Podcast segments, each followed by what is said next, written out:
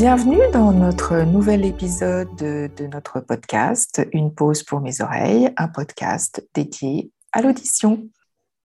Alors Stéphanie, aujourd'hui nous allons parler du silence. Bonjour Sophie, effectivement, c'est une gageure de parler du silence alors que nous sommes en train de l'animer par nos mots, par nos voix en ce moment. Pourquoi le silence? Eh bien parce que c'est presque devenu une denrée rare. En effet, Sylvain Tesson, en 2011, dans son ouvrage Les forêts de Sibérie, disait Le froid, le silence, la solitude sont des états qui se négocieront demain plus cher que l'or. Eh bien, effectivement, il y a des retraites qui sont proposées en silence et qui sont payantes. Il y a des bulles de silence qui sont proposées dans les entreprises. Il y a aussi, euh, Sophie, eh bien, des exercices de méditation que tu connais d'ailleurs, qui sont proposés. Par exemple, je crois, manger en silence tout un repas. Alors, on peut déguster en silence et on peut aussi méditer sur euh, le silence et les sons, tous les sons les sons extérieurs, mais aussi les sons internes au corps. Voilà, donc un, exercice clé dans la pratique de la méditation, mais aussi finalement une demande qui émergeait déjà depuis des années, avec euh, vraiment en parallèle la prise de conscience de l'effet délétère du bruit sur la santé. On en a parlé lors de notre podcast précédent sur le bruit, mais il y a eu aussi eh bien, ce que nous avons tous et toutes vécu lors des confinements.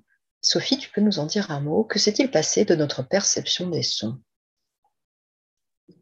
Pour beaucoup de personnes, notamment en ville, mais pas uniquement, elles ont redécouvert un univers sonore avec une intensité moindre, moins de circulation.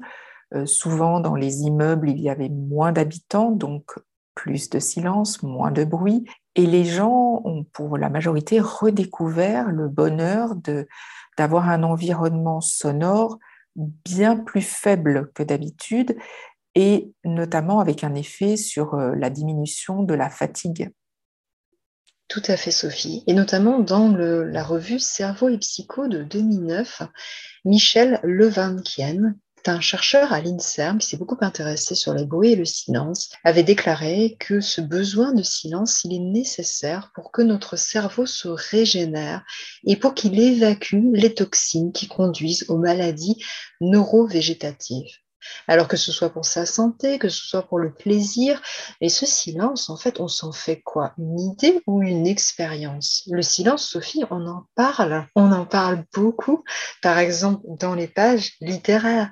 On le voit représenté dans des tableaux. On parle du silence en disant il y a la profondeur du silence, on parle de sa texture, on parle de son intensité, on parle même d'un silence qui est mystérieux ou bien parfait. Autant dire qu'il fait parler de lui, ce silence. Et c'est autant dire qu'il est présent ou recherché, effectivement, pour des expériences, ce dont je parlais à l'instant.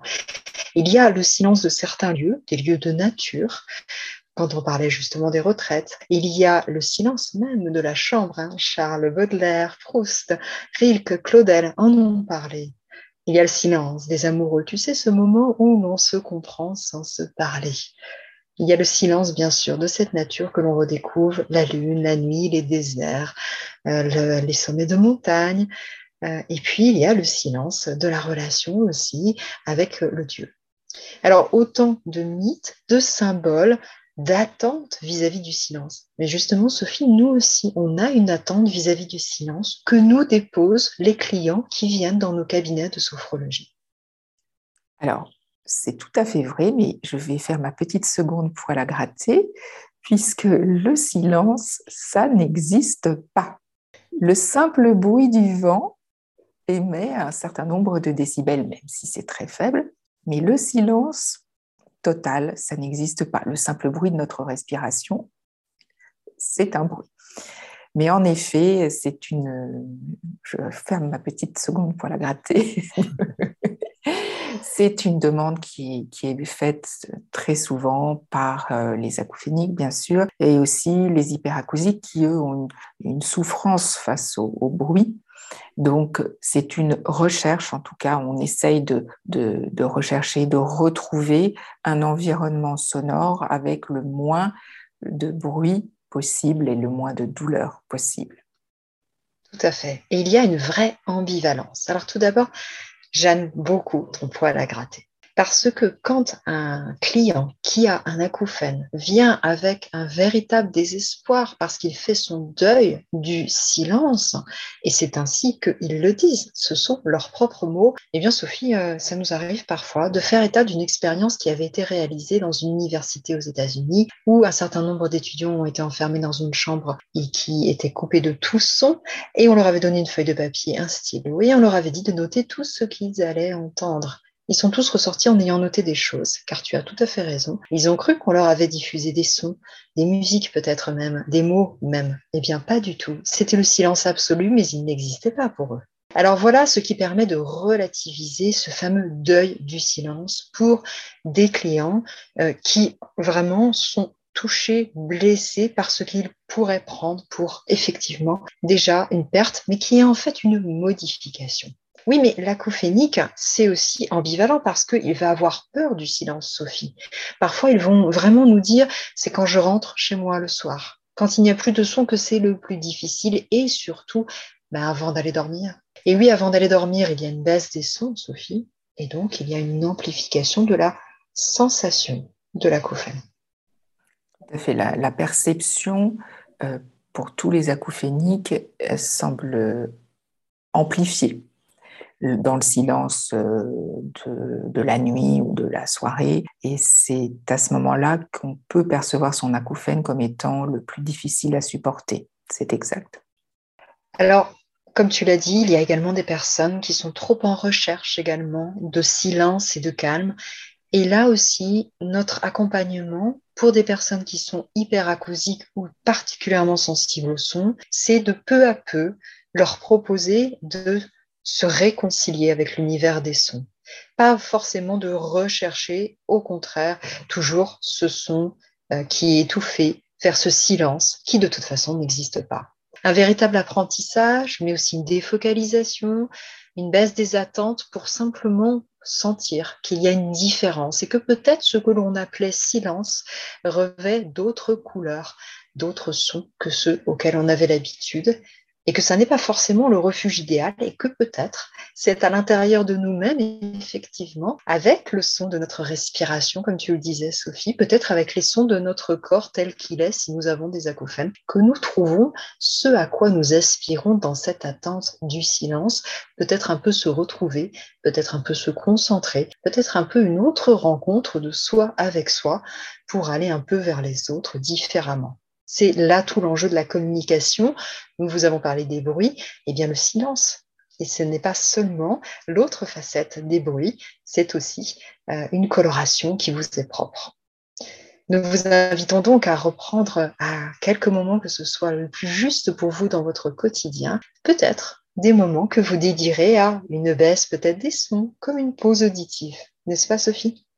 Exactement. D'abord, c'est important aussi pour l'oreille d'avoir des niveaux sonores euh, modulés. Donc, euh, on peut avoir par moments euh, des, sons qui sont un peu plus forts, mais après, il faut faire des phases de repos avec des, des sons moins forts, plus calmes. Et pour rebondir sur ce que tu viens de dire, Stéphanie, ce qui peut aussi beaucoup aider les personnes qui ont peur d'être mises en, en, présence de sons qui pourraient être douloureux, euh, c'est de faire, euh, là je reviens à l'épisode que nous avons réalisé euh, avec Livia Moati, qui est psychologue et qui pratique les thérapies comportementales et cognitives, bah, c'est un excellent moyen de faire semaine après semaine, pendant la durée de cette TCC, un travail pour se remettre face à des bruits de la vie courante, par exemple, hein, progressivement.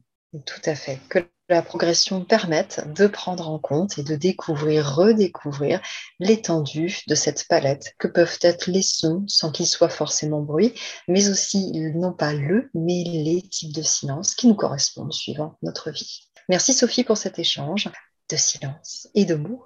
À bientôt pour euh, un nouveau podcast. Merci Stéphanie pour euh, tes facultés de conteuse. Tu parles très bien des sons et des silences. C'est très agréable de t'écouter. En tout cas, moi, j'apprécie. N'oubliez pas de vous abonner pour ne pas manquer de prochains épisodes sur vos plateformes préférées ou sur YouTube et également à nos comptes Facebook si vous souhaitez suivre les actualités et informations que nous publions. À très bientôt. Merci Stéphanie. Merci Sophie, à bientôt.